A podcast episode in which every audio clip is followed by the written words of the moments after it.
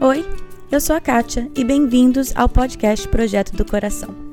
O objetivo desse podcast é trazer a liberdade de Cristo às nossas vidas diárias, aos nossos casamentos e filhos.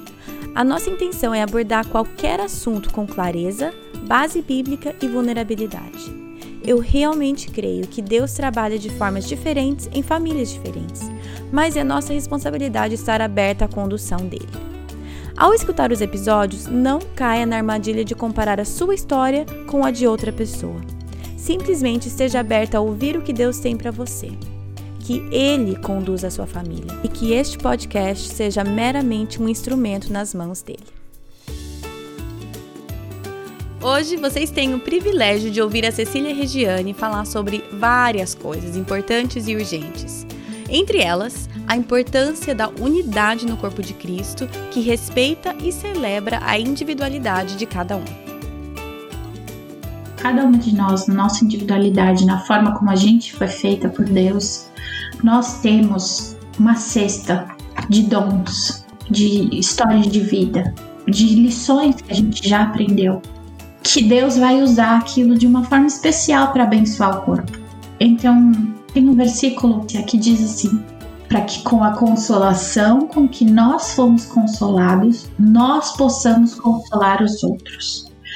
Isso está falando do evangelho de uma forma geral. O evangelho é a nossa consolação, mas a forma como essa consolação se manifesta na minha vida é a minha história, a minha experiência de vida com Jesus. E essa consolação vai abençoar outras pessoas. A Cecília é a idealizadora do Benditas Blog. E se você ainda não conhece esse ministério, eu tenho certeza que depois de ouvir a Cecília irão querer conhecer.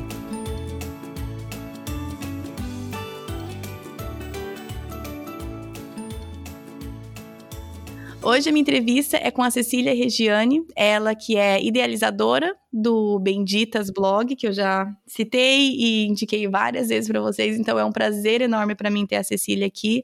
Olá, Cecília, tudo bem? Oi, Kate, tudo bem? Obrigada pelo convite. Ah, o prazer é todo meu. Cecília, antes de mais nada, antes de a gente entrar nessa conversa que eu quero ter com você, eu gostaria que você se apresentasse um pouco mais, né? Te coloquei só como idealizadora do Benditas, mas eu sei que você é muito mais. Então, se apresente para quem está ouvindo, é, família, formação, ministério, o que você quiser. Tá bom. É, meu nome é Cecília, como a Kate já disse, eu sou é, de Curitiba, Paraná, mas moro em São Paulo há muitos anos já, praticamente uma paulistana. É, sou casada há quase seis anos. Quando esse episódio for ao ar, vai faltar dois, dois dias para o meu aniversário de casamento. então, Ai, seis legal. anos de casada. Você casou em janeiro também? Você casou em janeiro, janeiro. também? Eu também casei em janeiro. Sim. Um calorão um calorão de 40 graus. Estragou meu penteado. Eu também, de casamento, eu tô tudo com a, com a, com a, com a franja lambida de suor na testa. Eu também, de franja. Eu falei, que ideia, casar de franja em janeiro. Tô com uhum. o rosto brilhando em todas as fotos, mas Olha seis anos de casamento, legal. graças a Deus. É, e vou ter sido também mamãe do Thomas há um pouco mais de não, há seis meses praticamente, hum, então sou uma mãe recente. É, que mais? Eu sou formada em jornalismo, me formei há alguns anos já, e também em tradução do inglês. É, o Benditas eu idealizei em 2017, eu sempre erro o ano de fundação do Benditas, mas eu gravei para não errar aqui é, em 2017. E eu e o meu esposo, a gente está em transição entre igrejas e a gente está indo para uma igreja em São Bernardo do Campo, Igreja Batista Reformada de São Bernardo do Campo, onde, pela graça de Deus, é, o Guilherme vai exercer o ministério pastoral, ele vai ser é, ordenado agora no começo do ano. Legal. E a gente vai ter esse desafio à nossa frente esse privilégio hum. também, né? E Sim. que mais? Um, eu amo ler, amo uhum. a Bíblia, tenho uma paixão por entender a Bíblia, por explicar a Bíblia. Acho que muito disso também ajudou na, na idealização do Benditas. É, hum. que mais? Gosto muito de ficção científica. Ah, detalhes, detalhes que ninguém sabe. Adoro. Tipo o quê? Ah, qualquer coisa. Se você enfiou, sei lá, planetas, viagem no tempo, criaturas mágicas, eu tô interessada. Então, Star Wars é com você. Ah, olha, Star Wars não muito, acredita? Eu não. Sério? Tenho... Assim, eu assisto, mas não é o meu chance. Eu gosto mais de. Então me dá, um, me dá uma ideia de então, pra eu ter uma ideia. Sabe assim, pós-apocalípticas, eu, eu falo que o meu o meu agradinho de férias é pegar um livro despótico, assim, sabe? E ler essas ah, coisas. Sim. A Estrada, é, esses, esses clássicos, tipo Fahrenheit 541, essas coisas assim, meio. Ui! É, é, é, mas eu, eu, é a minha diversãozinha particular. Eu adoro essas Pronto. coisas. Não parece, Todos eu não saio falando por aí, mas é, é assim. tá certo. Todas nós temos essas nossas, esses nossos descansos de cérebro diferentes, exatamente. Sim. Sim. Ah, legal. Cecília, então eu gostaria que você começasse me falando um pouco mais do Bendito. Sei que você falou que você começou ele em 2017. Eu queria saber todo esse processo porque antes de começar algo, Deus está fazendo algo no coração. Pelo menos imagino Sim. que assim seja, né? Que o Benditas é fruto de algo que Deus veio tocando no seu coração. Então eu gostaria uhum. que você uhum. falasse até um pouco o que veio acontecendo antes de 2017, antes de você começar o Benditas, o que, que estava acontecendo, o que, que você estava percebendo, o que, que estava incomodando seu coração que levou você a criar o Benditas? Sim. Ah, eu acho que essa é uma forma excelente de contar como que o Benditas chegou. É, eu cresci na igreja desde sempre. É, meu pai é pastor, meu avô era pastor, enfim, é aquela coisa de é, cria de igreja, né?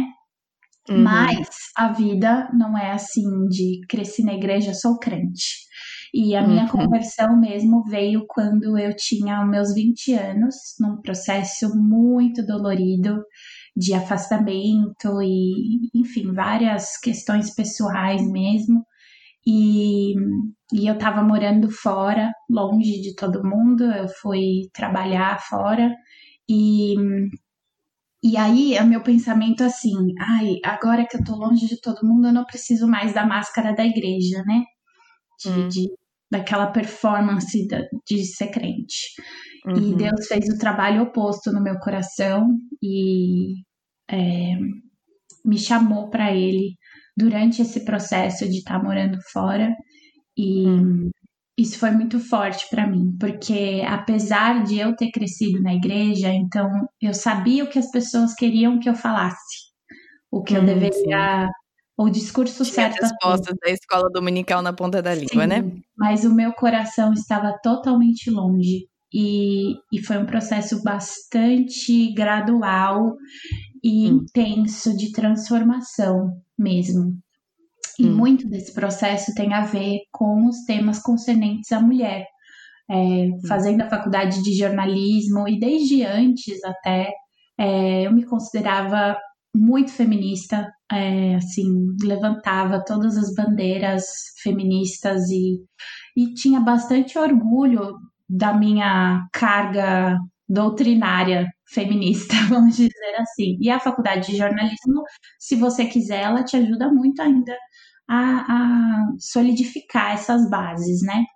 No meu processo de conversão, isso foi assim a coisa que o primeiro ídolo que Deus destruiu foi esse. Ele começou mesmo as pessoas dizem que Jesus bate a porta, mas ele arrombou a minha.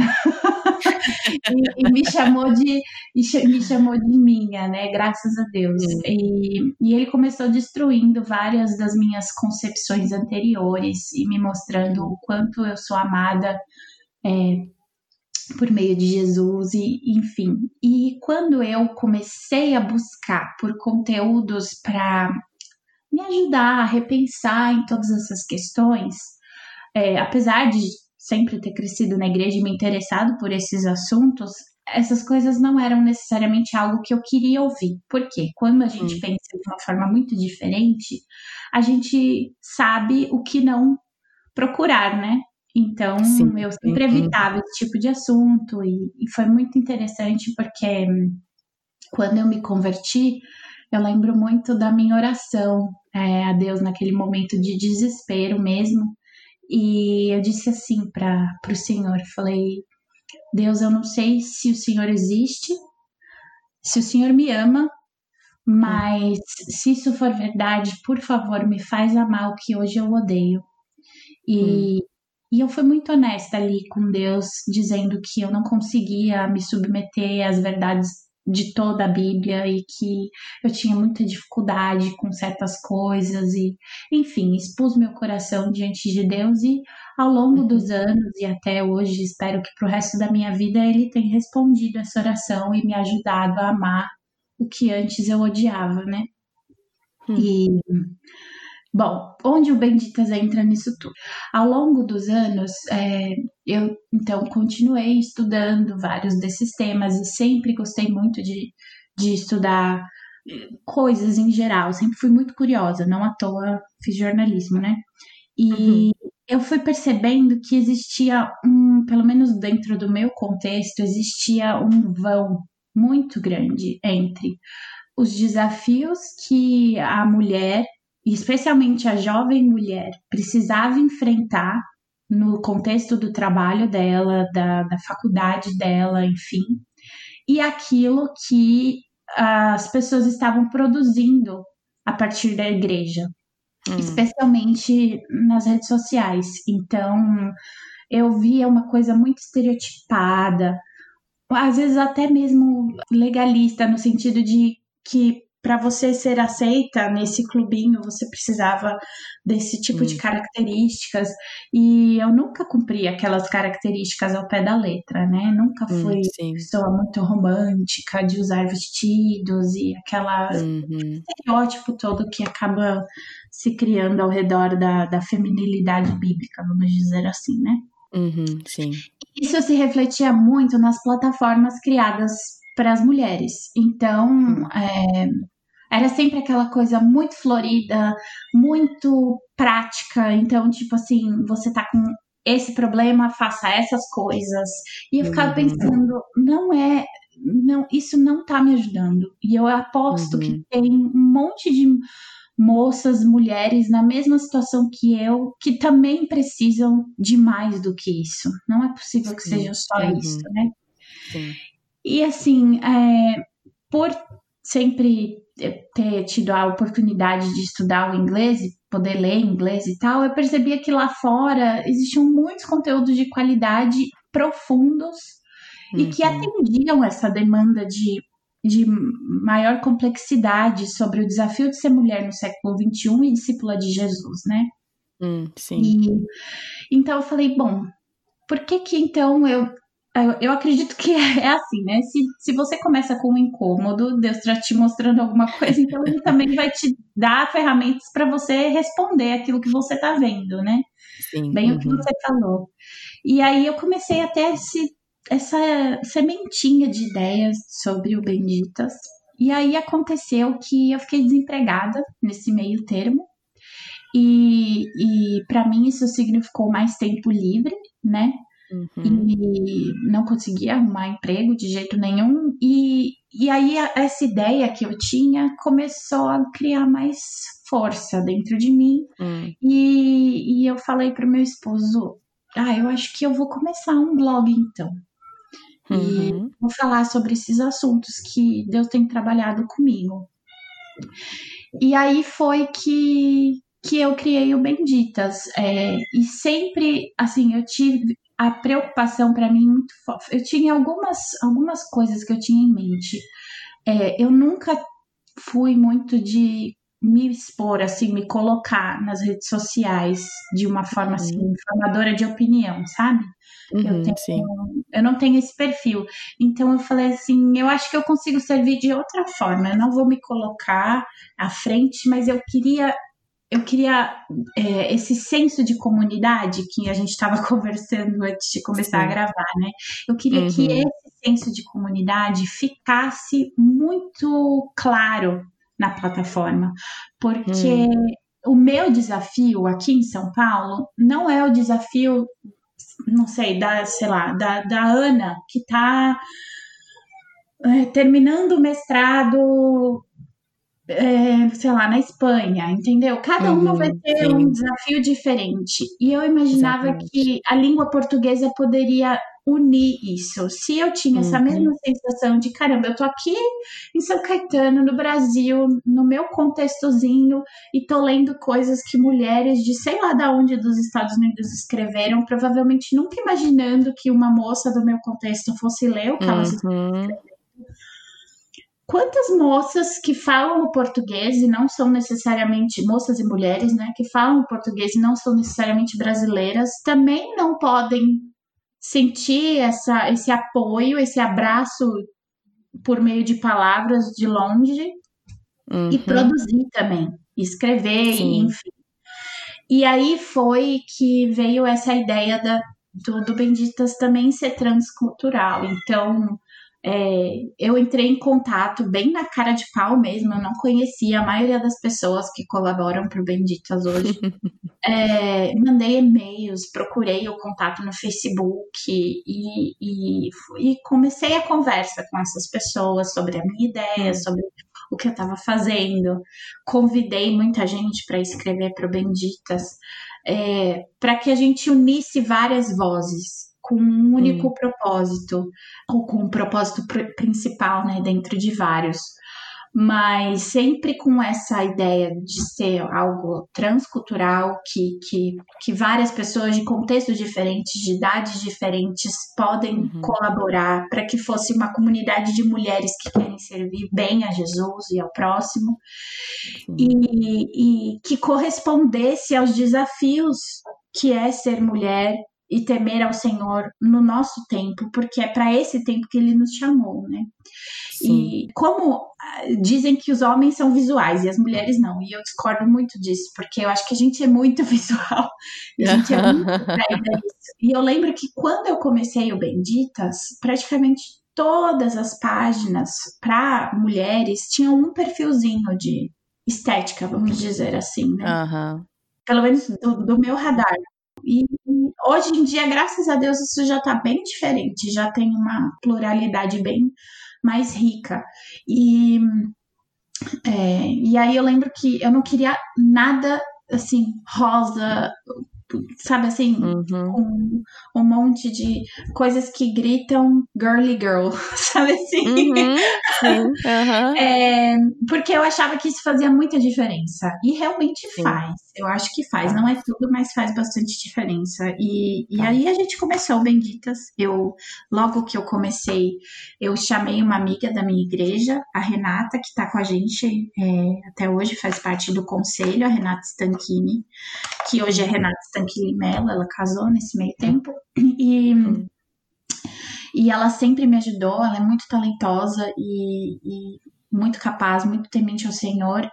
Compartilhei com ela a ideia, eu falei, hey, eu preciso da sua ajuda, porque eu tô com essa visão da gente trazer conteúdo teológico, carne mesmo, não ficar só no leitinho para as mulheres, uhum, porque uhum. eu tenho certeza que tem outras que estão passando pelos mesmos desafios que a gente pensa. Eu já tinha feito um, um, um grupo de estudos com a Renata sobre esses assuntos assim da mulher e, e da, enfim, essas pautas uhum. todas. E ela falou, ai, sei, super te apoio e, e, vamos lá e tal. E aí a gente começou o Benditas e, e ao longo do tempo o Senhor tem mostrado como que a gente vai poder fazer isso, né? Então, hum. se eu em 2017 falasse o que provavelmente eu gostaria que fosse, seria muito diferente do que o senhor dirigiu até aqui. Eu nunca imaginei, hum. por exemplo, os, os, materiais que a gente fez até agora de estudo bíblico, devocional e todas uhum. as, as pessoas que ele trouxe para a nossa plataforma, assim, eu nunca poderia ter imaginado. E uma uhum. outra coisa que, que eu também é, é algo, inclusive, que a gente procura manter ao máximo nessa pluralidade de vozes, não é só de contexto social, é, mas é também de contexto de igreja. Porque uhum. uma outra coisa que eu percebi, é, e que foi uma, uma reação no sentido positivo da palavra, quando o Benditas começou, foi que eu percebia que as coisas ficavam muito assim amarradas no, na denominação que aquela Sim. pessoa fazia. Então, era Sim. algo assim, muito batista, muito presbiteriano, uhum. muito Sim. tal, tal, tal. E eu falei assim: eu sei que nós temos as nossas diferenças, mas eu acho que aquilo que nós somos iguais é muito mais forte. Então, hum. eu acredito que nós podemos confeccionar essa plataforma de uma forma interdenominacional, né? E, e, foi o que eu tentei fazer desde o começo. Então, a gente uhum. tem, inclusive, no conselho, pessoas de vários, várias fases de vida diferentes, lugares uhum. diferentes e denominações diferentes. Então, tem batistas, tem é, carismáticos, tem. A gente ainda não tem uma presbiteriana, mas quem sabe no futuro Deus não nos traz uma, uma presbiteriana, né? E Olha, não legal. denominacionais, enfim. Uhum. É, e é, é, assim que Deus tem feito as coisas, a gente fica muito feliz da forma como uhum. Deus tem conduzido tudo. E um desafio que o Senhor tem colocado, especialmente no coração da Ana Ruth Cavaco, né, que, que é a minha uhum. parceira, a questão de novas convertidas ou não convertidas. Então, fazer um uhum. material mais mais acessível também para quem não fala o evangeliquez, para quem Sim. não conhece uhum. Jesus. E isso é muito forte, especialmente no contexto é, fora do Brasil, né? Especialmente é, europeu, uhum. europeu e, e tal. Uhum. Sim, e, é. e esse é, é o desafio que a gente tem tido também de fazer o Benditas como algo que dê sustância teológica, hum. doutrinária, de, de, de, cosmovisão e de, hum. é, e de desafio devocional e diário para a mulher brasileira, para a mulher brasileira que mora em outro país, mas também, ao mesmo tempo, no outro caminho que dê conteúdo de qualidade para quem está começando ou para quem está só uhum. curiosa sobre o que Jesus diz sobre as coisas. Uhum. É, então, e, e, isso assim, é, isso é algo que Deus trouxe quando Ele trouxe outras pessoas para o Benditas. Não é algo que começou no meu coração e é por isso que eu acho que é tão rico a gente ter essa esse, esse grupo Sim. diverso de mulheres, porque Deus vai conversando com cada uma de uma forma diferente, cada uma vai notando faltas onde está e como a gente uhum. pode servir melhor as mulheres em relação Sim. a isso. Então, essa é a minha longa resposta à sua pergunta. Não, mas poxa, que rico, Cecília, que rico. Eu tava aqui assim, eu não sou assim super carismática, mas eu tava segurando um amém, glória a Deus. Porque porque o que eu vejo hoje é amém. É, eu não sou, esse não, é, não vem meu natural, mas estava aqui dentro querendo sair. É, o, que, o que eu vejo aqui, de novo, né? Você sabe, as pessoas sabem que eu não moro no Brasil, sou brasileira do coração, muito mais do que americana, eu diria, mas não moro no Brasil, então o contexto que eu moro é aqui, os Estados Unidos.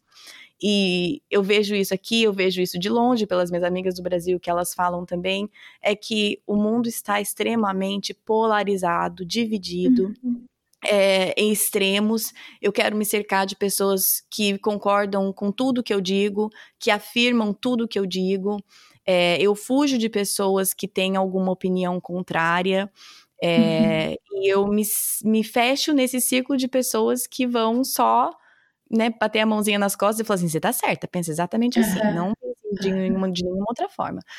E eu acho tão rico quando eu vejo pessoas como você, ministérios dessa forma, querendo aprender de pessoas, mesmo ok, mesmo que a gente discorda nesse ponto, mesmo que a, a nossa teologia difere aqui, mas se nós temos em comum, que somos, somos discípulos e seguidores de Jesus e alguns pontos de teologia primária, é, os pontos de teologia primária em acordo nesses pontos, poxa, eu posso aprender tanto com as pessoas, só que nós nos fechamos, a nossa tendência é fechar e ficar simplesmente com os nossos similares, né?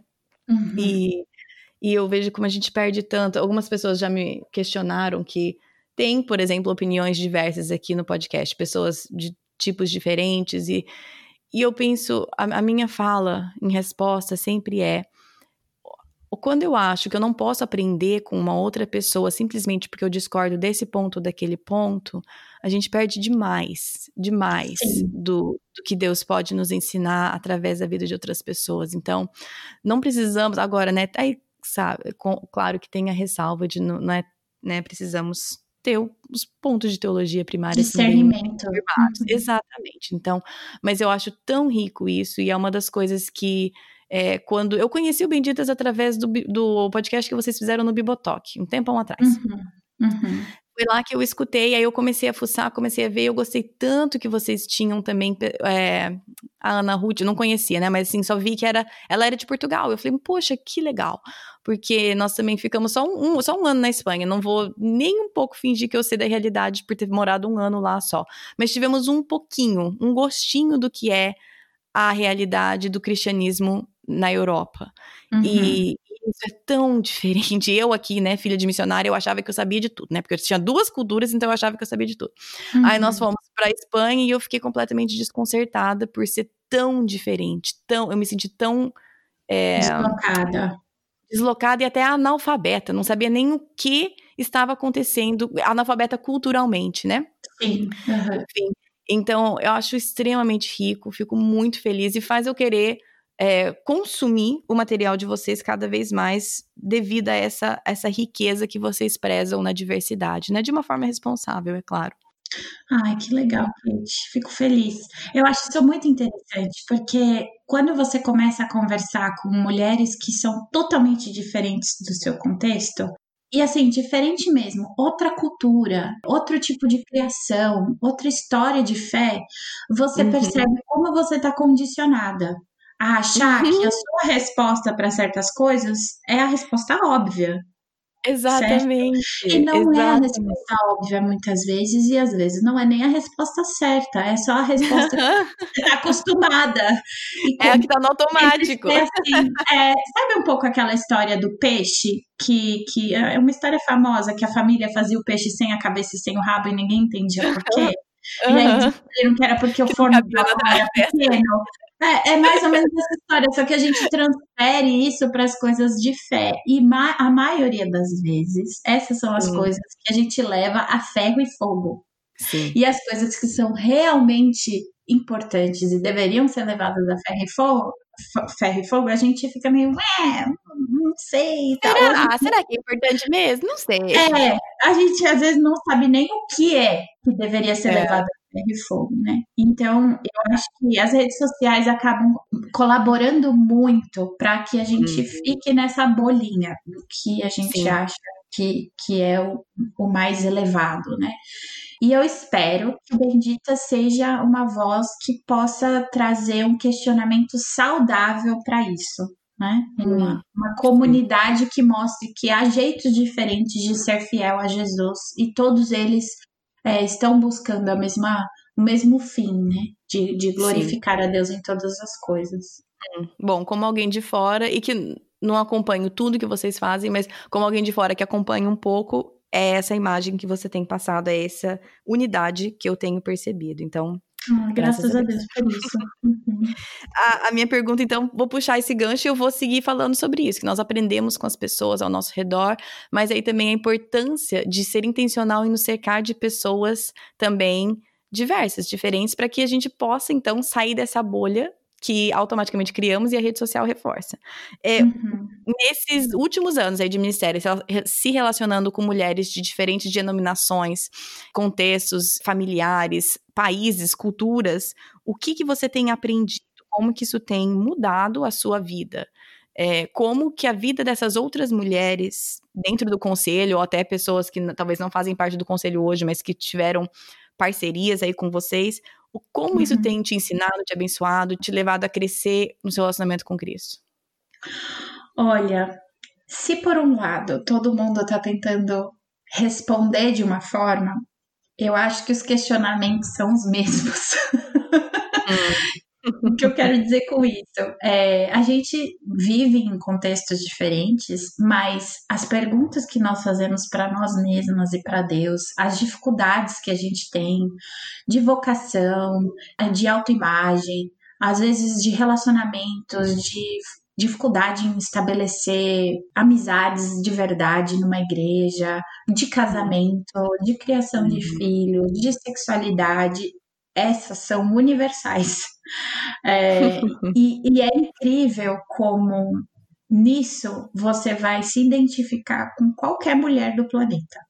Hum, Qualquer sim. mulher do planeta que você for conversar, você vai poder ter essa identificação. Inclusive, assim, aquela de uma cultura muito diferente da sua. Pode ter certeza que ela tem algum questionamento parecido com o seu em relação a ela mesma, aos relacionamentos dela, e isso é muito rico. É, eu tenho aprendido hum. muito isso, que eu não não sou a única que faz essas perguntas.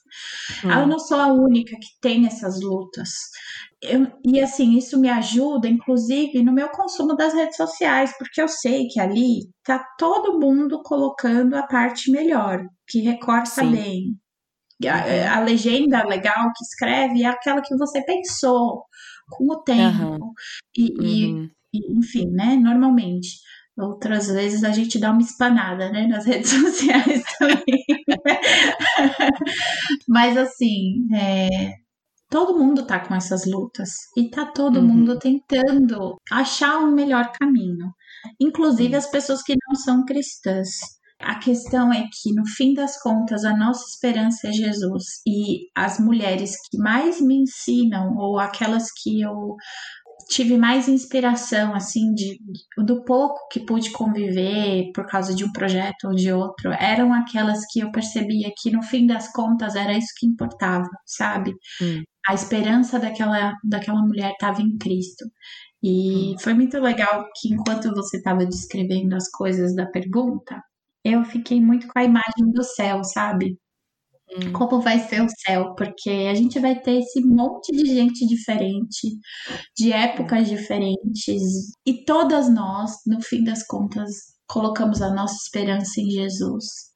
E isso significou coisas diferentes no sentido de assim, ele nos ajudou de formas específicas nas nossas vidas, mas todas uhum. nós colocamos a nossa esperança em Jesus. Então, se tem algo que essas mulheres têm me ensinado, é a fazer isso com todas as minhas forças e, e por mais difícil que às vezes possa parecer e possa ser de fato, elas têm me ensinado com os seus testemunhos de vida, com as suas lutas, com os seus dons, com as suas privações, com as suas é, limitações, a colocar a minha esperança em Jesus. E que é isso que realmente importa se tirarem as redes sociais, se tirarem a vitrine, se tirarem as coisas que Deus me deu até agora, a minha estabilidade, a, a minha família, a minha igreja, sobra Jesus, então tá tudo bem.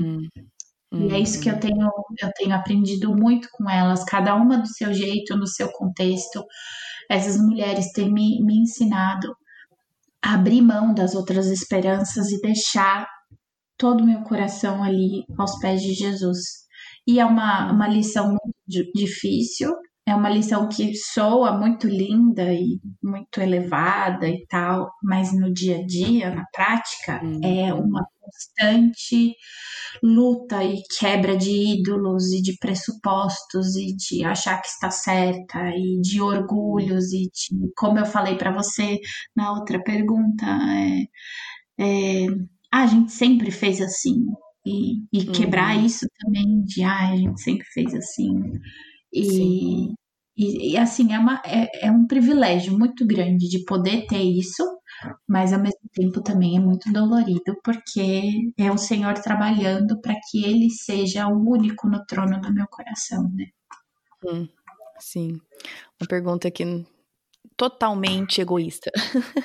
Mas uma pergunta só para mim agora.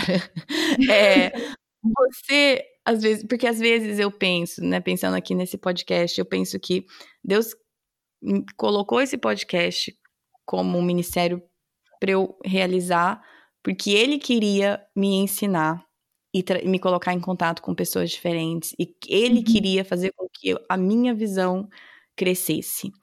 É, eu entrei achando que eu ia então servir as outras pessoas, que Deus ia me usar para servir a vida, né? Deus vai me usar, Deus vai, né? Eu vou, vou, vou servir o corpo de Cristo, né? e não, não é errado isso. Mas aí cada vez mais eu penso, olha só, não tinha nada a ver com as outras pessoas, tinha a ver que Deus queria mudar o meu coração. Uhum. Se as outras pessoas escutam, é, assim. Elas só estão testemunhando. Só estão testemunhando, porque na verdade, Deus me enganou. Ele queria, ele queria mudar o meu coração. Sim. Sim. Não sei, você tem esse sentimento também? Eu tenho, é, especialmente quando eu leio coisas que eu escrevi há bastante tempo. É, hum. E eu acho muito interessante que não é assim só com a gente. É algo que, quando a pessoa compartilha do que ela aprende com Deus publicamente, é, isso fica muito exposto. Então eu sempre hum. lembro do exemplo do Arthur Pink, o A.W. Pink, que eu não lembro qual era o tema, e eu acho que é ele, tá? Se não for, então vocês me perdoem essa licença poética, mas até onde eu me lembro é, é ele. Ele escreveu um livro sobre um determinado assunto e publicou esse livro e depois, anos mais tarde, ele publicou um outro livro se auto-refutando, dizendo que ele estava totalmente errado naquilo que ele tinha falado e que agora Deus tinha levado ele a um, um outro entendimento. E aí, hum. é, foi até interessante, enquanto você falava, eu lembrei, uma vez eu conversei com a, a Francine Walsh, do Graça em Flor, sobre esse uhum. assunto. Que para nós, é, que, que às vezes colocamos mais a cara a tapa nessas questões de opinião e, e de discipulado público, vamos falar assim, às vezes a gente pode cair num engano de achar que tá tudo pronto. Sabe uhum. assim? A gente leu, a gente estudou, Deus trabalhou aqui no nosso coração, pronto, tá aqui. Para as outras pessoas também poderem aprender com aquilo que a gente aprendeu. Uhum. E não uhum. é assim. E às vezes eu acho que falta essa compreensão, especialmente de quem consome os materiais. Hum. Que aquela pessoa também está aprendendo, que aquela pessoa ela pode mudar de opinião ao longo dos anos, ou que ela pode, para usar uma palavra melhor, ela amadurece, ela está amadurecendo. Então, eu, eu, assim, já tirei do ar coisas que escrevi também, porque achava que hum não era legal. E a gente tem esse privilégio por causa da internet, a gente pode tirar do ar, não dá. A gente consegue recolher os exemplares. Pois é. dizer assim. A gente tem esse privilégio. E, e eu acho que nisso fica claro a nossa humanidade. E que as uhum. pessoas têm que ter essa compreensão. Olha, eu estou escrevendo aqui, mas uhum. eu, eu não sou Jesus. Eu estou aprendendo de Jesus, mas eu não sou. Uhum. Então, eu até estava pensando esses dias, não sei o que aconteceu de chabu na internet e eu não, eu não tenho Twitter, não quero ter Twitter, não tenho saúde emocional para ter Twitter. do que eu vejo do Twitter, eu não quero ter Twitter. E, e agora também não tenho tempo com um bebê. Mas eu fiquei pensando assim, quem seria Lutero veio Lutero na minha cabeça. Se ele tivesse Twitter, eu acho que ele não ia ser muito querido pelas pessoas da igreja Ai, de hoje em dia. Ele falou umas é. barbaridades, e a gente sabe que ele falou umas barbaridades. Inclusive, tem até aquele livro Conversas à Mesa com Lutero, né? Que é meio que o Twitter medieval. Mas. Twitter medieval. Mas eu, fico, é, eu fico pensando, quem seriam os nossos grandes é, não vou falar ídolos, mas assim, aquelas pessoas que a gente admira teologicamente e tal, se elas tivessem um Twitter e é essa hum. possibilidade de escrever o que viesse à mente. Hum. Então, assim, é um cuidado que a gente tem que ter, né? Inclusive com os nossos pastores, com os nossos líderes, com os homens e mulheres que nós admiramos hoje em dia, de que eu preciso ler e absorver tudo com uma pitada de sal, né? Claro. É, é, é complicado esse lance mesmo. Eu volto atrás, às vezes eu quero deletar vários episódios que já foram gravados também, que eu, não do, das, das outras pessoas, mas meus, né? Eu quero voltar e deletar uhum. todas as minhas falas. Mas é aquela coisa de estamos em construção, né? Meu avô sempre falava que se você tem sangue quente correndo na tua veia, Deus continua trabalhando na tua vida. E então eu, é um absurdo eu achar que essa opinião que eu formei agora, com eu tenho 33 anos, que isso é cheguei no ponto final desse, desse assunto com Deus. Não. Talvez que bom uhum. que Deus me direcionou até aqui nesse momento. Mas enquanto eu tiver sangue quente correndo nas minhas veias, a minha esperança e minha oração é que Deus continue trabalhando no meu coração e na minha, na minha mente, né? Sim, sim. Hum. Aí eu vou perguntar, eu sei que essa pergunta também é abrangente, mas por que que você acha que existe essa falta de conteúdo mais, como você falou, né, carne, não leitinho para mulheres. Por que que você acha que a maior parte do conteúdo criado para mulheres segue uma mesma linha, tem os mesmos tópicos, tem até o mesmo design, até como você falou. Por que que você acha que falta? Tem essa carência de conteúdos teológicos mais profundos para mulheres? Olha, eu acho que tem teológico, é, conteúdo teologicamente profundo. É, uhum. Talvez não esteja como para mulheres escrito. Uhum.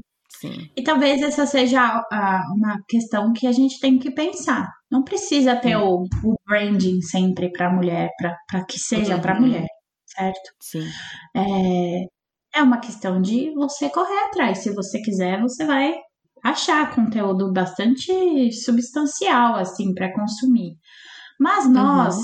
eu acredito que fomos conectadas com essa necessidade de comunidade, todas nós. Sim. E uhum. assim, Jesus fez a gente para não estar só. Então a gente sempre pensa em comunidade e gostamos de nos reunir para isso. Qualquer igreja uhum. que você vai, normalmente tem um grupinho de mulheres, não precisa nem ser um ministério de mulheres, mas de alguma forma as mulheres se reúnem entre elas e compartilham entre elas, e é algo muito lindo que nós gostamos de fazer. Então eu acho uhum. que inconscientemente, talvez, não sei, a gente busca sempre essa coisa para mulheres. Certo. Então esse é um ponto que a gente precisa refletir nele. Uhum. Um outro ponto é que de uma certa forma, algo que eu percebo é que no contexto brasileiro, eu acredito que isso seja também do contexto americano, existe uma certa preguiça mental de colocar a mão no coração e, e, e nos livros e falar uhum. assim: eu quero entender isso a fundo, de verdade. O que as mulheres querem normalmente, e assim, eu acho que não é nem o que as mulheres querem, o que os crentes querem em geral, porque isso não é uma característica só feminina, Exatamente. só me diz o que eu tenho que fazer. Tá, eu entendi. Me dê a opinião Jesus, já pronta. É, Jesus, tal, não sei o que, beleza, mas isso aqui que eu tenho que resolver agora, que eu tô passando essa dificuldade, só me diz o que eu tenho que fazer. Uhum. E assim, eu entendo isso mesmo, uhum. porque muitas vezes essa foi uma tentação muito grande, ainda é uma tentação muito grande. Tipo assim, é, eu tô passando por essa dificuldade. Ou uma amiga minha tá passando por essa dificuldade. Eu não faço ideia do que falar. Eu não faço ideia do que fazer. Alguém, por favor, pode me falar? Uhum. E, e, a gente busca essa saída rápida. Sim. Uhum. E não é assim. Sabe quando Jesus é, agiu dessa forma? Quando era um milagre absurdo. Então, só quando era aquele milagre de coxo andar, cego ver, ele falava: faz isso, faz isso. E era aquela ação milagrosa que, que literalmente tirava com a mão. Mas no uhum. dia a dia, no, no, no normal do cotidiano de um discípulo, não era assim. Eram uhum. aquelas palavras que os discípulos não entendiam, e a Bíblia fala que eles não compreendiam o que ele queria dizer com aquelas palavras. E aí demoravam anos para que o Espírito Santo fosse trabalhando no coração daqueles discípulos, para que quando eles fossem escrever os evangelhos, ou quando eles fossem hum. escrever as cartas, aí a, caixa, a ficha caía. Uhum. Ah, então era isso que ele queria dizer com aquela parábola. Ah, então era isso que ele queria dizer com aquilo. E é da mesma forma com a gente. Uhum. Só que a gente não tem essa paciência, a gente não tem, a gente é muito Pedro, né? Não, eu te amo mesmo. Vamos para o próximo assunto. E agora? O que a gente vai fazer? Sabe assim? E, e, na maioria das vezes, Deus não trabalha dessa forma. Ele, ele uhum. aproveita os anos que ele nos dá aqui para trabalhar aos poucos as coisas que. Então, você precisa ter essa compreensão quando você vai para os conteúdos que estão sendo oferecidos para as mulheres. De alguma forma ou de outra, a gente, inclusive no que eu e você fazemos, a gente tenta ajudar as mulheres nessa caminhada. De tipo assim, uhum. talvez eu esteja alguns passos à frente da onde você está agora, ou talvez você esteja alguns passos à frente da onde eu estou agora, e a gente vai se dando a mão e se ajudando. Mas, uhum. no geral, o que eu vejo é assim: me diz o que eu tenho que fazer agora. Uhum. E, e, e, o discipulado que a gente tem em comunidade, em igreja local, e o discipulado que a gente tem no nosso relacionamento pessoal com Jesus, ele é meio que deixado de lado porque ele dá muito trabalho. E uma outra coisa que eu acho que é assim geral e muito sintomática e muito triste, muito, muito, muito triste, é que as pessoas não sabem como o evangelho muda tudo. Hum. A gente tem a mentalidade que a mensagem de que Jesus cumpriu tudo que a gente não conseguiu cumprir, pagou o nosso sacrifício que a gente jamais conseguiria suprir da nossa ofensa. Isso muda a vida toda, as coisas grandes e as coisas pequenas, não só é, a questão da minha salvação. E aí eu vou viver o resto da minha vida sem o evangelho. Ah, o evangelho é para minha conversão. O resto uhum. é eu tentando fazer o que eu deveria. Uhum. Irmã, você não vai conseguir.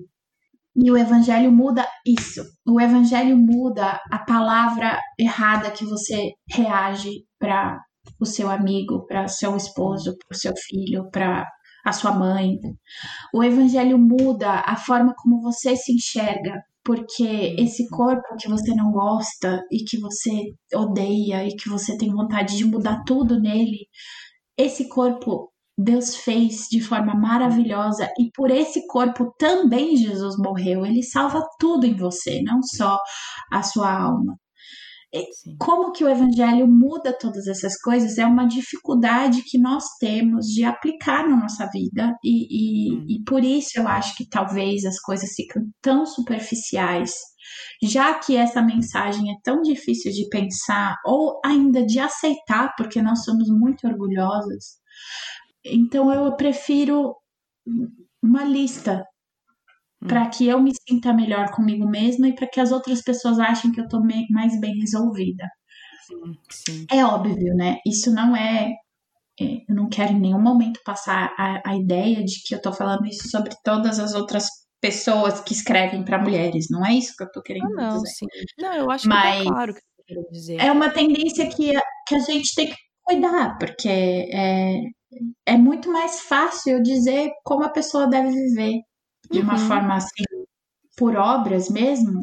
Faça isso, se pareça com um cristão nisso, nisso, nisso. Uhum. Mas aí entra muita questão que a gente falou no começo. Se ela muda de cidade, se ela muda de país, se ela muda de estado civil, ela vai perceber que aquela lista já não faz mais sentido. As e ela precisa de uma nova outras, né? Uhum. Então eu acho que são várias explicações, mas essas três aí estão no top entre as é. principais razões de porquê. Uhum.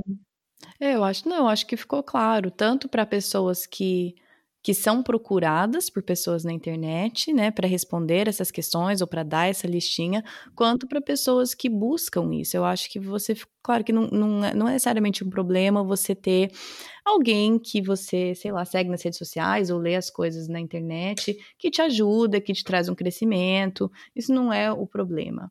O problema é quando nós buscamos aquilo acima de buscar o conhecimento mais a fundo da Bíblia, de um discipulado real, pessoal, Sim. de uma comunidade de pessoas que tem abertura para te exortar em amor, essas coisas Sim. assim, né? Uhum.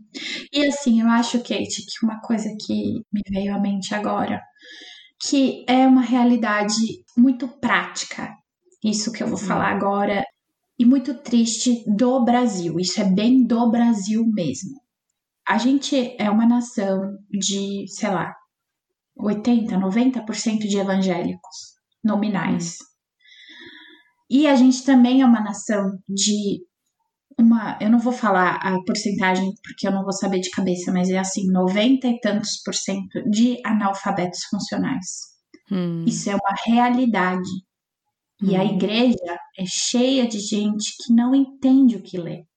Não hum. só por uma questão espiritual, mas também por uma questão cognitiva. Então, hum. assim, essa questão da literacia, é, por exemplo, professoras da Bíblia americanas, como a Jane Wilkin, falam muito sobre a literacia bíblica, né? Uhum, Aqui uhum. no Brasil, a gente tem um passo antes, que é a literacia, literacia mesmo. De, da pessoa ler o, e é o que ela, que ela tem na frente dela uhum. e ela uhum. entender o que está escrito ali. Sim, compreensão de texto essa básica, é né? Sim, essa é uma dificuldade brasileira que a gente não pode ignorar. E hum. assim, é, é muito triste. A igreja tem um papel muito forte nisso, de ajudar as pessoas a passarem por essa barreira da alfabetização uhum. de fato. Por quê? Sim. Nós somos o povo do livro.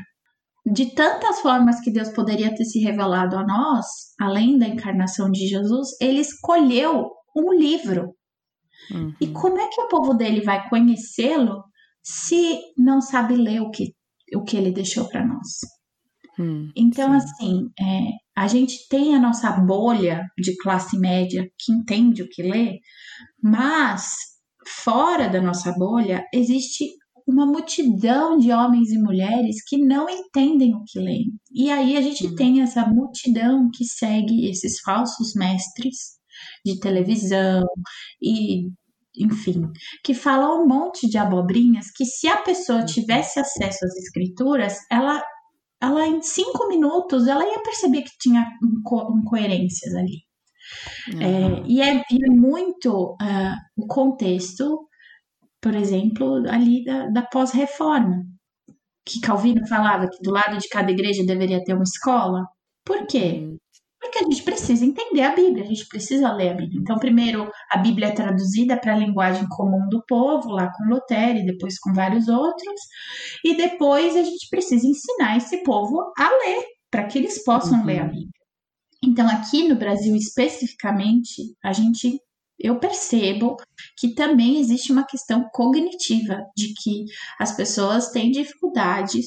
E assim, eu não estou falando só de gente pobre, que não teve acesso à escola, etc, etc. Eu tô falando de gente com diploma.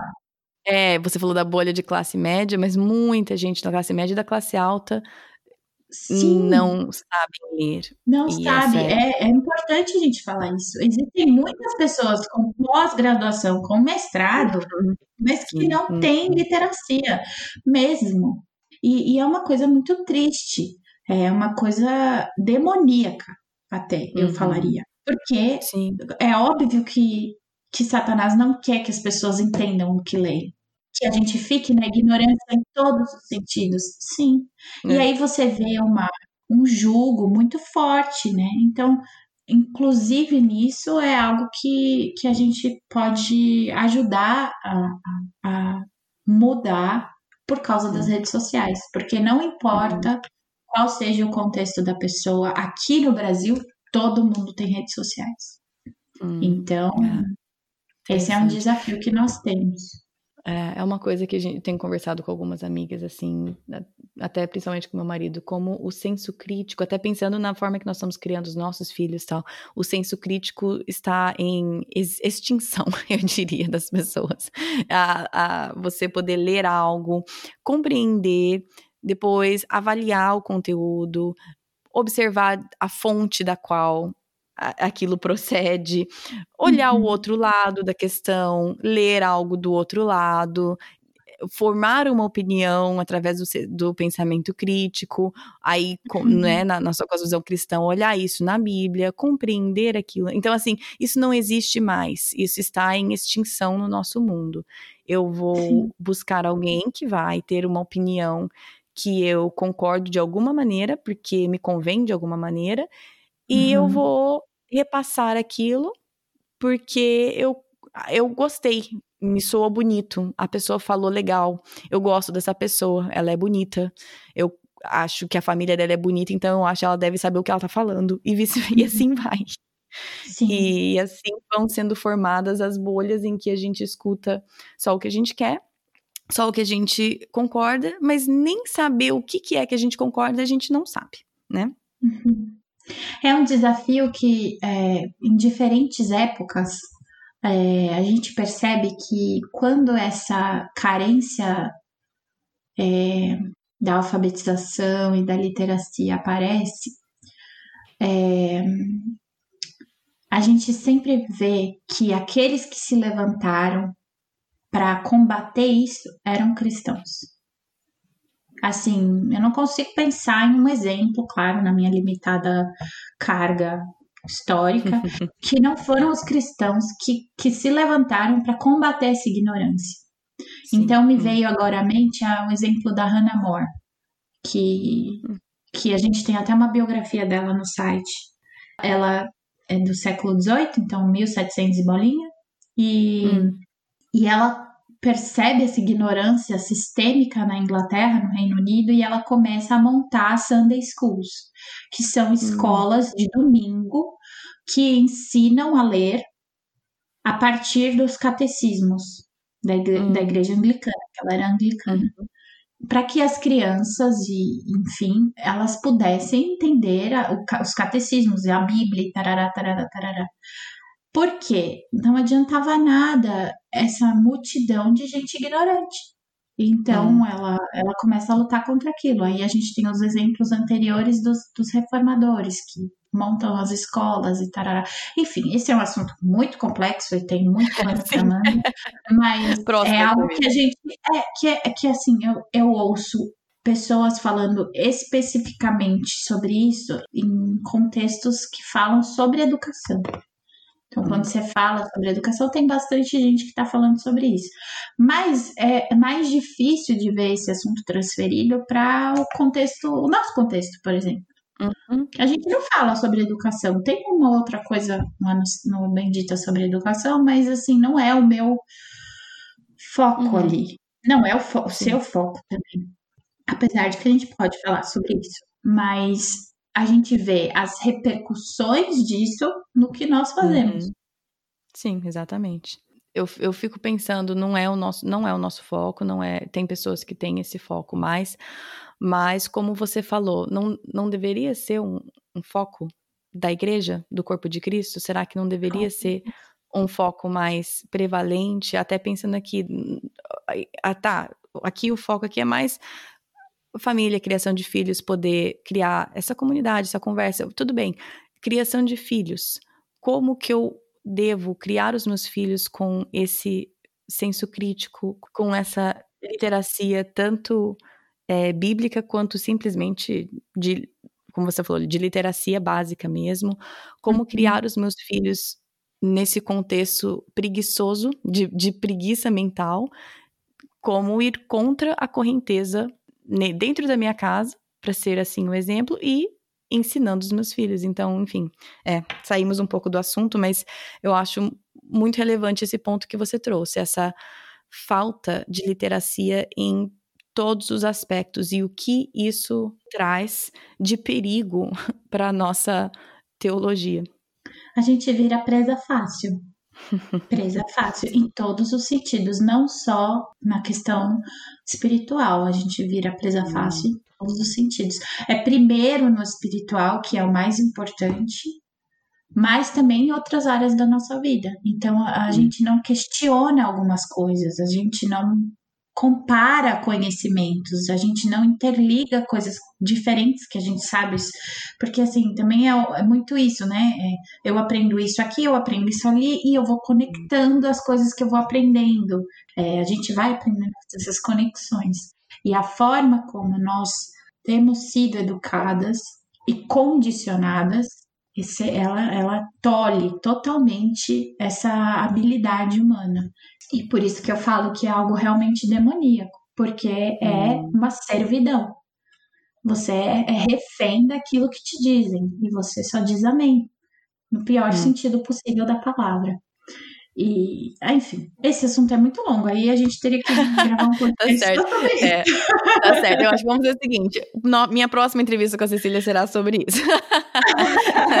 ah, eu tenho gente muito mais capacitada do que eu para te indicar. É. Não, mas eu gostei de conversar com você. Então tá, vamos colocar um inglês falar assim, put a pin in it. Vamos só guardar esse assunto para depois e, e, continuar com esse, porque eu gostaria mais de, de, de expandir esse assunto um pouco Explorar. mais. Mas vamos voltar aqui. É, vamos voltar um pouco mais para isso. É, a minha próxima pergunta, que também é uma, é uma grande, então, assim, eu falei para você antes.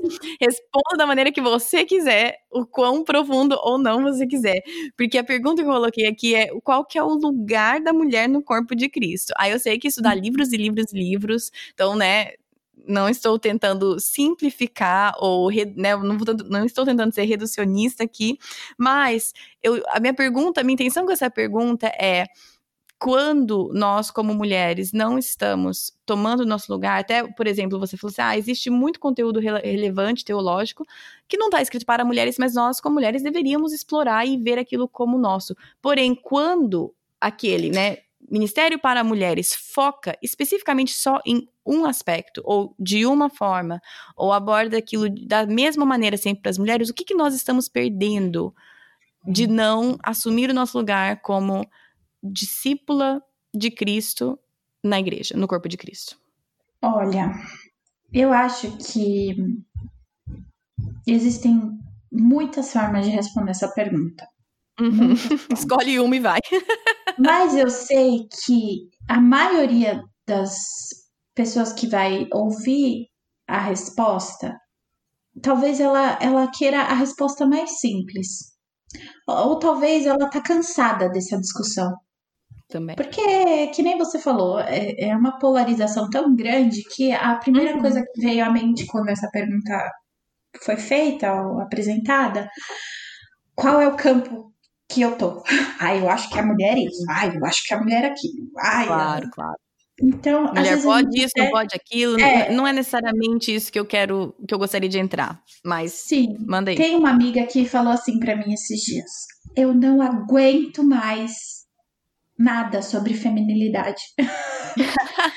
não me venha mais com esse assunto, eu não aguento mais esses negócios, essas discussões. E talvez, talvez, a pessoa que está nos escutando está nessa mesma estafa mental de eu não aguento mais esse assunto. Olha, pra é... ser bem é. sincera, tem dias que eu estou nessa mesma da tua amiga, que eu dou amor sem andando com ela. Exatamente. Tem outro assunto do que a gente poderia estudar? Tem outra, tem outro viés? Tem, tem coisas então, que a gente acho, poderia falar que são importantes vou, também? Eu acho que eu vou mais por essa linha de é, não vamos entrar nesse fla-flu, sabe? Ai, eu acho hum. que pode, acho que não pode aqui, enfim. Não porque eu tenho medo da resposta, ou porque, enfim, eu, eu não tenho de fato, eu sei o que eu penso, uhum. a forma sim, como sim. eu tenho entendido até agora. Mas, assim, no fim das contas, é, eu gosto demais, e essa é uma resposta que eu já dei até em outros lugares, do capítulo 16 de Romanos. Porque ali, no fim daquela carta absurda de conteúdo. A gente poderia ficar a vida inteira estudando só aquilo e não entendendo uhum. tudo que ali tem. É, uhum. Paulo separa aquele capítulo para fazer assim, coisas práticas. Ah, uhum. recebam bem, agradeçam, é, e, e ele vai nomeando várias pessoas, várias pessoas. E ali eu vejo um exemplo muito grande do viver em igreja. Então, fulano que está em tal lugar fazendo isso, ciclana que está levando a carta, e, e, e, ele vai colocando um monte de nome que a gente só vai ler ali naquele capítulo. Mas quando eu leio aquele capítulo de Romanos, eu vejo uma igreja em atividade, uma igreja que está sempre servindo, uma igreja que está envolvida um com os outros, que as pessoas sabem os nomes umas das outras, e etc. Uhum. e tal. O que, que isso tem a ver com a, a pergunta que você. É, me fez. Ali é o lugar da mulher no corpo de Cristo. Na hum. igreja, hum. atuante, fazendo as coisas, hum. servindo umas outras, enxergando necessidades e falando o que, que eu posso fazer para sanar essa necessidade, tendo hum. as suas necessidades também encontradas por outras mulheres. É tão bonito, é tão quebrantador, eu não sei se existe essa palavra, quando Agora você está ali se doendo, com uma luta interna, com uma dificuldade, com um problema pessoal, e alguém da igreja vê aquilo e uhum. vai ao encontro daquilo e não deixa para depois. Então seja essa pessoa. Ou uhum. quando alguém nem percebe que você tá com essa luta porque você não abriu para ninguém, mas essa pessoa é levada pelo Espírito Santo a fazer uma oração uhum. por você a falar, ah, posso passar por aí? Ou, ah, você precisa que eu faça essa coisa para você? Que são coisas tão pequenas, vamos dizer assim, uhum. mas que nos mostram o cuidado de Jesus na vida um dos outros e que o mundo não tem para oferecer, porque o mundo não tem a condução do Espírito Santo para isso. E assim, eu acredito que quando a gente começa a enxergar uma necessidade na igreja, a gente deve chamar para nós a responsabilidade. Hum. Amém. Sabe? Amém. Senhor, é, eu tô percebendo que as coisas estão meio bagunçadas ali naquela área da igreja. Uhum. O Deus tá. Eu não sei se é Deus, às vezes é até bom falar em oração, tipo, me confirma se isso não é fruto da minha, da minha por exemplo, da minha mania de perfeccionismo ou se é o Senhor que está me mostrando isso. Do é, meu ativismo. É, do meu ativismo. Isso, muito bom. É. Me ajuda, Deus, porque eu tenho percebido isso e eu gostaria de servir ao Senhor de alguma forma. Então, assim, é, eu acredito que exista muito essa, essa realidade de que a gente não precisa de nome de ministério, cargo hum. de igreja para servir, hum. para encontrar necessidades e etc. É, em outros momentos, o Senhor vai nos dirigir a coisas mais estruturadas, a desenvolver ministérios que, que precisam de uma estrutura maior, como por exemplo ele chamou a Hannah Moore para fazer essas Sunday schools, essas escolas dominicais, mas o Senhor vai dirigir para essas coisas de uma forma muito clara. E ele tem feito isso com tantas pessoas que a gente vê ao nosso redor servindo ele dessa forma. É, uhum. não só na internet, e ainda bem que não só na internet, mas de Graças outras maneiras. E a outra coisa, que é a melhor parte, que é aprender os pés de Jesus. Então, se tem um lugar que a mulher tem que estar, tá, é ali. Como ele hum, disse para Marta. A gente vai estar tá fazendo várias coisas, mas tem a melhor parte. E essa ninguém tira de nós, que é aprender aos pés de Jesus. Então, a gente tem espaço para essas duas coisas aprender de Jesus e ser curada por isso e ser trabalhada nisso. E essa é a melhor parte, a gente não pode tirar isso de vista. Mas a gente também tem as boas obras para as quais ele nos salvou, para as quais ele nos preservou, nos, nos conduziu. Então a gente tem que ter essas duas coisas em mente, eu acho que quando a gente pensa na atuação no corpo de Cristo.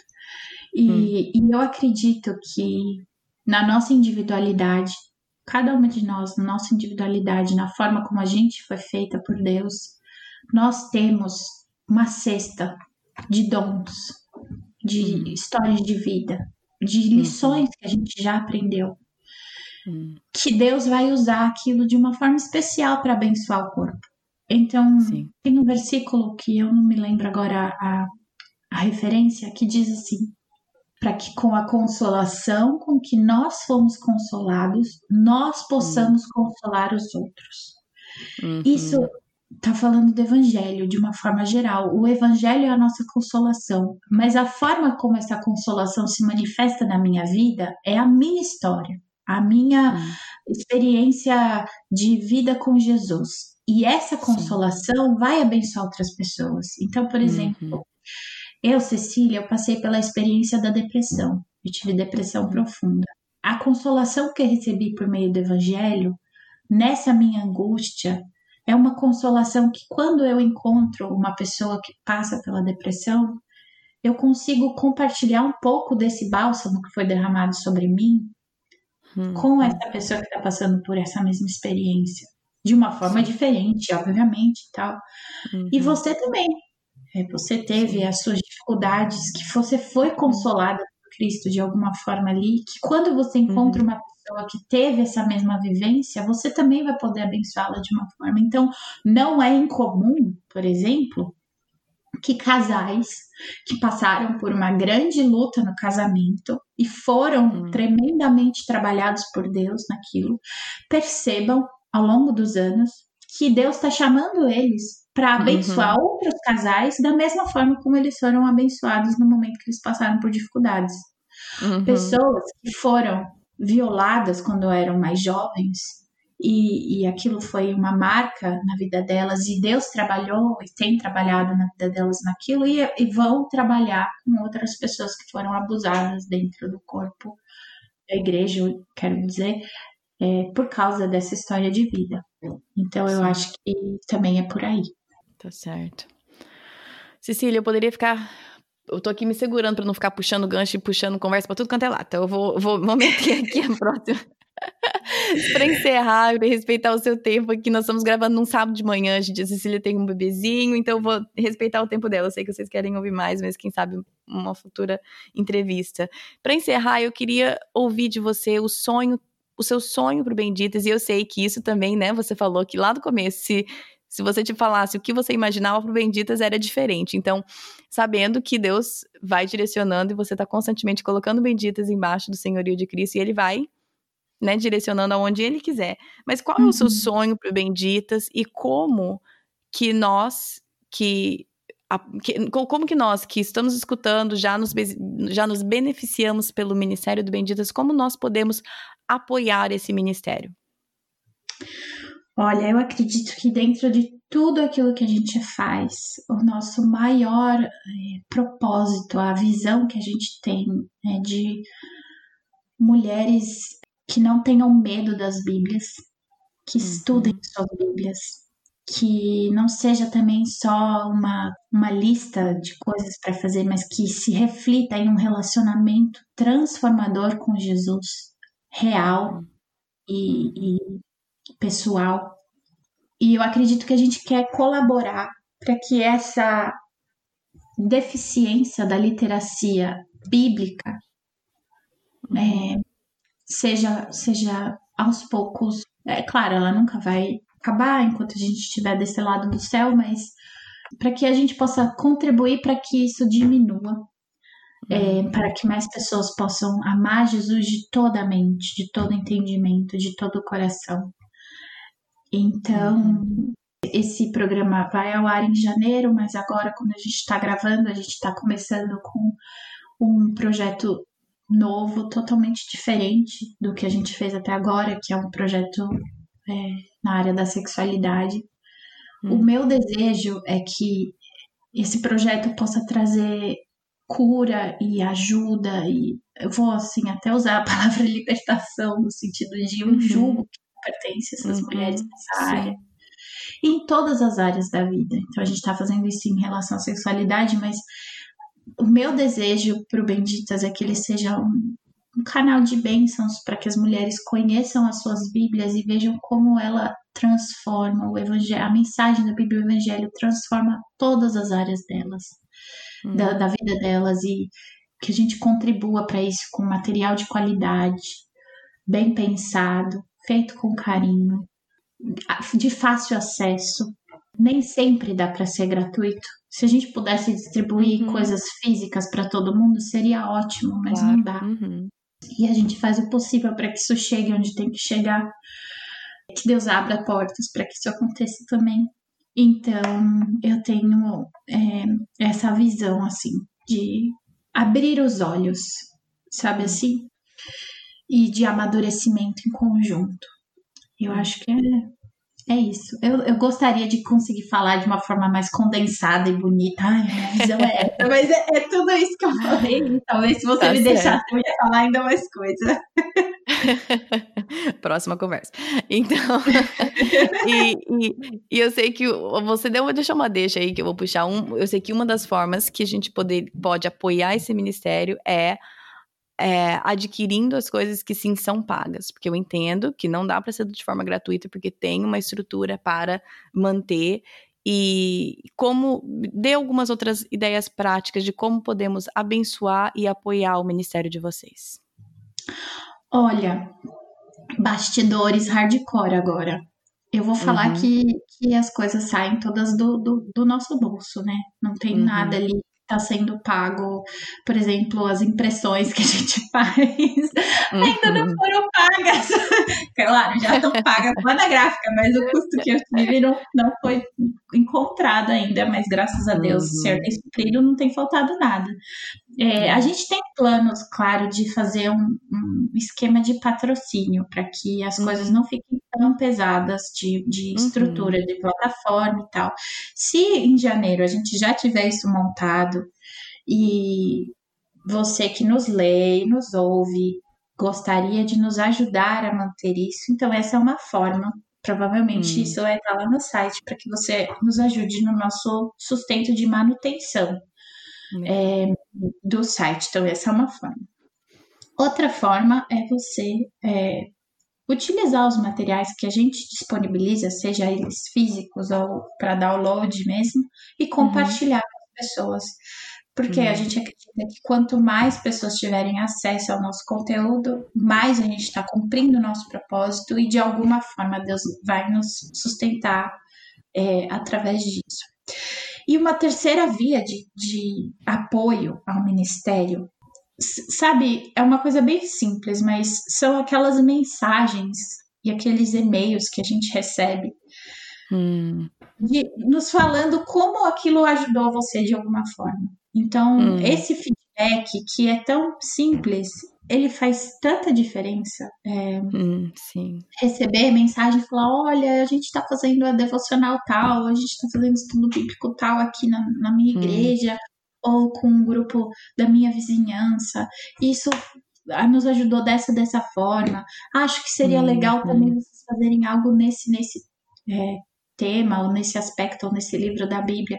Esses feedbacks bem simples nos ajudam muito também. São uma forma hum. de nos apoiar de alguma forma, porque nos ajudam a amadurecer e, e você sabe como é, é alguém chegar com uma necessidade e falar assim, Kate, você poderia, por favor, falar sobre isso? E você fala, nossa, é mesmo, uhum. é muito legal esse uhum. assunto, nunca tinha pensado sobre isso. Então, uhum. é, eu acredito que essas três formas nos apoiam muito, nos ajudam muito. Uhum. Muito legal. Cecília, muito obrigada pelo tempo aqui. Eu queria pedir, eu sei que você lê bastante, eu sei que são milhões, milhões não, não, mas vários, vários livros que você poderia indicar. Mas se você pudesse indicar a leitura de um ou dois livros que para você tem sido, sabe aqueles livros que são que viram uma chavinha em algum assunto? Nós temos Sim. aqueles livros, né? O uhum. que, que você indicaria? Ai, me vieram dois livros em mente. Ótimo, esses aí, perfeito. É, tem um livro que chama é, O Cristão no Monte, do Thomas. Watson. É um clássico de, sei lá, deve ter 300, 400 anos esse livro. É um e-book bem pequenininho. Mas, assim, esse livro é um bálsamo. Eu volto para uhum. ele muitas, muitas, muitas vezes. É sobre a meditação mesmo, na palavra. E é um livro que me abençoa muito. E eu, assim, não. Eu indico esse livro de olhos fechados, assim, para qualquer uhum. pessoa. Leia esse livro, é, vai te ensinar muito. É sabedoria provada pelo tempo. Uhum. É, eu não acho que tem versão física, eu acho que é só em versão digital. Então procure por esse livro, Um Cristão no Monte. É um tratado puritano sobre a meditação. É um, é um Kindle uhum. mesmo. Uhum. O nome é um tratado puritano, não, não, não, é nada disso. É um livro super pequenininho e prático e, e, e, bem ao modo puritano mesmo, de pegar um uhum. tema e mastigar, mastigar, explorar, explorar e tirar o um melhor versículo do... e fazer o livro. Isso. É bem assim, uhum. e, e, é maravilhoso. Esse livro é um uhum. bálsamo. é um bálsamo, é uma exortação, é, é muito Sim. bom. Então eu indico esse livro. E um outro livro que eu volto para ele por milhões de assuntos diferentes e em várias fases de vida diferentes. E é um livro que, infelizmente, está esgotado, mas eu vou indicar da mesma forma. Se você conseguir colocar suas Procura mãos no sebo. cópia desse livro, é, pega emprestado Biblioteca de alguém. da igreja. Ou vamos mandar um abaixo assinado para a editora pedindo para eles fazerem uma nova edição. É, qual é que é? Que agora eu tô curiosa.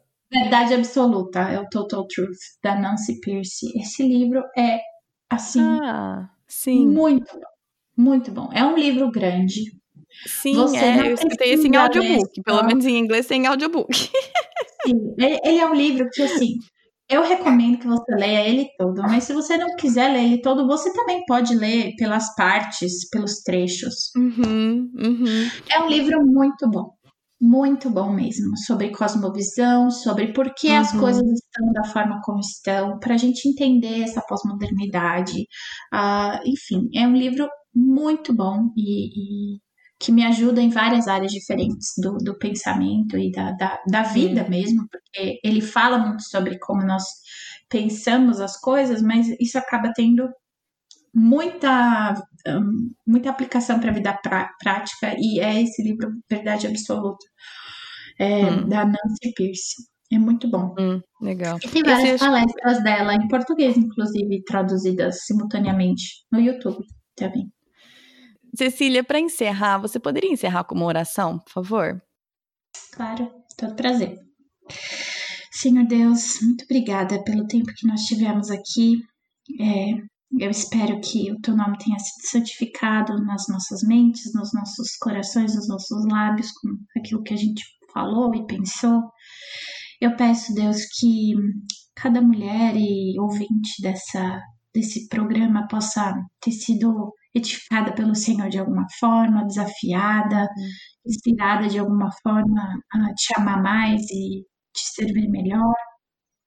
Eu peço, Deus, que o Senhor sustente o ministério da Kate, que o Senhor multiplique é, os esforços dela e frutifique aquilo que ela tem colocado diante do Senhor que o Senhor também ajude a cada um que ouve esse programa, que seja abençoado, que o, a mensagem certa chegue aos ouvidos certos na hora certa, Deus.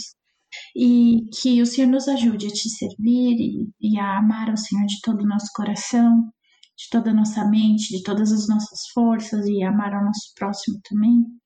Tem misericórdia de nós, nos perdoa os pecados, nos ajuda a, a cada dia estarmos mais conformadas à imagem ao caráter de Jesus.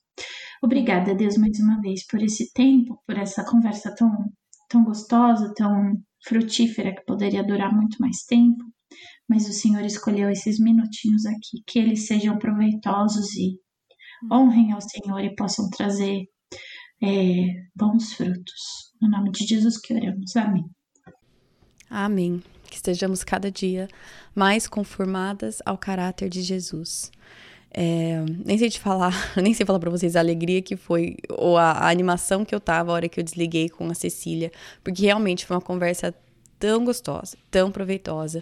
E eu tive, eu sei que a gente saiu em várias tangentes aí, que a gente meio que desviou um pouco do assunto, mas eu tive tanta dificuldade em manter o assunto, porque eu queria continuar a conversa com ela. Eu espero que tenha sido proveitoso para vocês também, da mesma forma que foi para mim, foi extremamente enriquecedor, foi encorajador e eu espero que também tenha sido para vocês.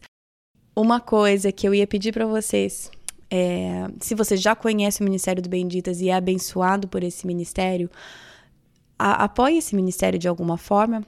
Seja a Cecília deu algumas ideias aí, seja é, adquirindo material deles, seja dando uma doação, ou seja escrevendo uma mensagem de encorajamento, é, um relato de como o trabalho delas tem abençoado a sua vida, a sua comunidade, a sua igreja.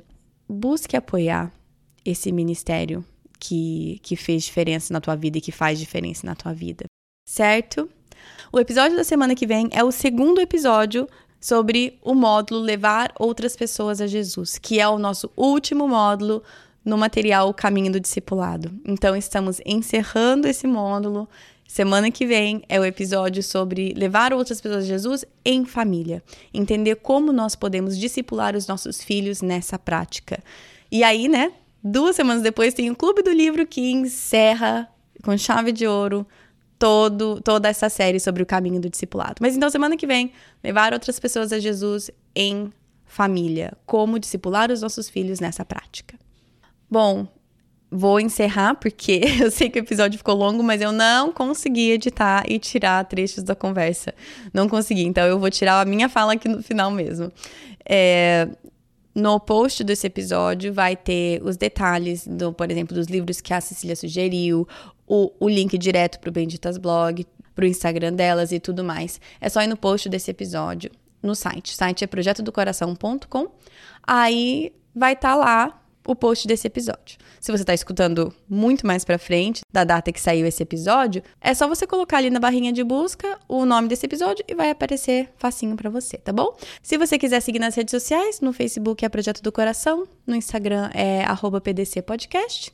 Se você ainda não me mandou uma selfie sua ouvindo podcast com foninho, é, com computador, se você escuta no ponto computador, no celular, o que você quiser, manda para mim. Estou fazendo algumas colagens diferentes, alguma para manter aqui na frente do meu laptop para eu ver a carinha de vocês enquanto eu trabalho, algumas para o site e tudo mais. Então, se você ainda não mandou e quiser, mande para mim. Saiba que vai estar numa colagem. Então, né, se você não quiser tocar na colagem, não me mande.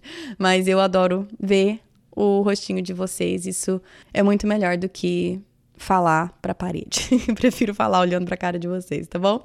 Deus abençoe vocês. Bom final de semana para vocês e até semana que vem. Na Bíblia, em Miqueias 5:5, está escrito que ele será a sua paz. Se eu acredito na Bíblia, eu acredito que apesar das minhas circunstâncias, ele será a minha paz. Meus filhos estão tocando terror dentro de casa? Ele será a minha paz.